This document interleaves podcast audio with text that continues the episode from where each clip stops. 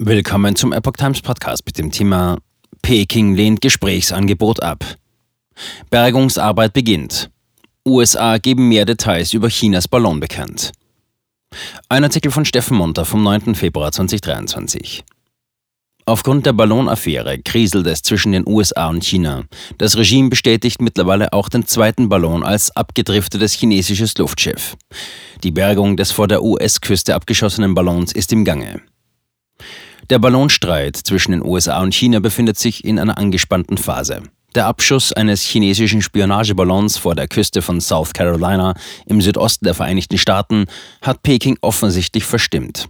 Ein Gesprächsangebot des US-Verteidigungsministers Lloyd Austin mit seinem chinesischen Konterpart General Wei Fenghe lehnte China bisher ab. Zuvor war von den USA eine Reise von US-Außenminister Anthony Blinken nach Peking aufgrund des Ballonvorfalls kurzfristig abgesagt worden. Der Fall sorgte zudem für innenpolitischen Streit in den USA. Die Republikaner in Kongress und Senat fordern von der beiden Regierung die Offenlegung der Entscheidungsfindung, warum man den Ballon habe erst über die USA fliegen lassen, bevor man ihn abschoss. Die Regierung argumentierte dagegen, so Fox News, dass man bedeutende Informationen über das Fluggerät gewonnen habe, weil man ihm erlaubt habe, die USA zu durchqueren.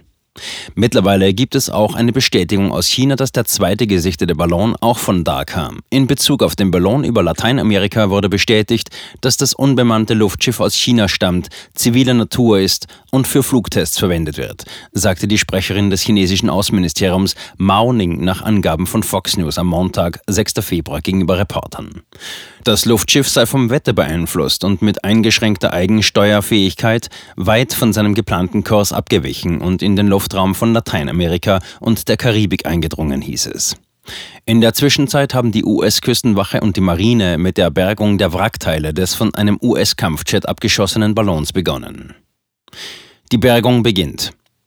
Der F-22 Raptor war am 4. Februar von der Langley Air Force Base in Virginia in Richtung der rund 430 Kilometer entfernten Küste von South Carolina bei Marital Beach aufgestiegen. Dort, sechs Seemeilen, ca. 11,1 Kilometer vom Land entfernt, schoss der Kampfjet den chinesischen Ballon in einer Höhe von etwa 18 Kilometern ab. Das Meer in der Gegend ist mit rund 14 Metern Tiefe relativ flach. Die Bergung erfolgt unter anderem durch Matrosen der Explosive Ordnance Disposal Group 2, Kampfmittelbeseitigungsgruppe 2. Northcom Commander General Glenn Van Herk, zugleich auch Chef des nordamerikanischen Luft- und Raumfahrtverteidigungskommandos NORAD, erklärte gegenüber den Medien, dass man versuche, so viel wie möglich von dem chinesischen Höhenballon zu retten. Riesenballon mit gewaltiger Nutzlast. Nach Angaben von Van Herk sei der eigentliche Ballon vertikal etwa 60 Meter groß gewesen. Die Nutzlast selbst würde ich in die Größenordnung eines Düsenflugzeugs einordnen, vielleicht einen Regionaljet wie ein ERJ oder etwas ähnliches, mit geschätztem Gewicht von ein paar tausend Pfund.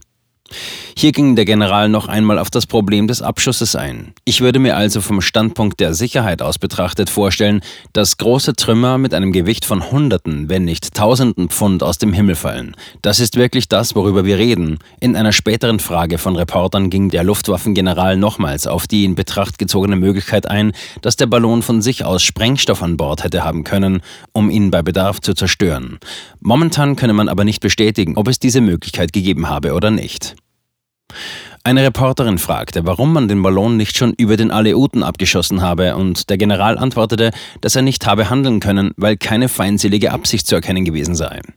Man sei auch mit Kanada zu dieser Zeit in Kontakt gewesen. Sie hakte nach, ob es stimme, dass ein U-2-Spionageflugzeug den Ballon über den USA umflogen habe, um Informationen über den Ballon zu sammeln. General Van Herk ließ sich jedoch auf keine Details ein und verwies darauf, dass er zuvor dem Kongress noch Bericht erstatten müsse. Eine Frage betraf die Rakete, die den Ballon vom Himmel holte. Van Herk bestätigte, dass sich ein Sprengkopf in der Rakete befunden habe. Das könne man auch an der Explosion im Fernsehen sehen, wie sie durch den unteren Teil des Ballons und genau dort durch die Aufbauten geht. Er bestätigte auch noch einmal den Spionagecharakter des Ballons, was von der chinesischen Version eines vom Kurs abgetriebenen Wetterballons abwich. Er glaube, dass der Weg absichtlich eingerichtet worden sei. Sie nutzen die Winde und es ist auch eine manövrierfähige Plattform, aber sie nutzen ihre Manövrierfähigkeit, um sich strategisch so zu positionieren, dass sie die Winde nutzen können, um Teile von Ländern zu durchqueren, die sie zu Sammelzwecken sehen wollen. Seegang und Meeresströmungen erschweren Bergung.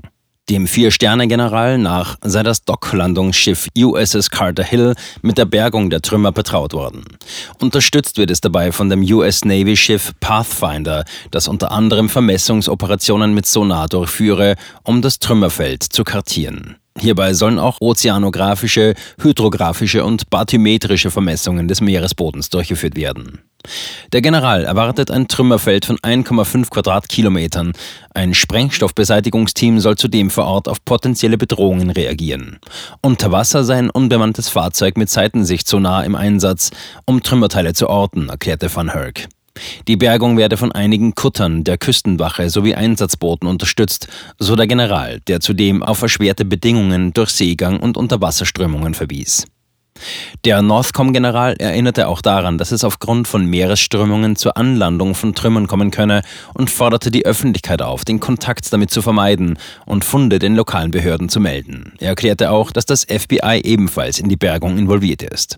Van Herk konnte zu diesem Zeitpunkt noch nicht sagen, wohin die Fundstücke zur abschließenden Analyse gebracht werden sollen.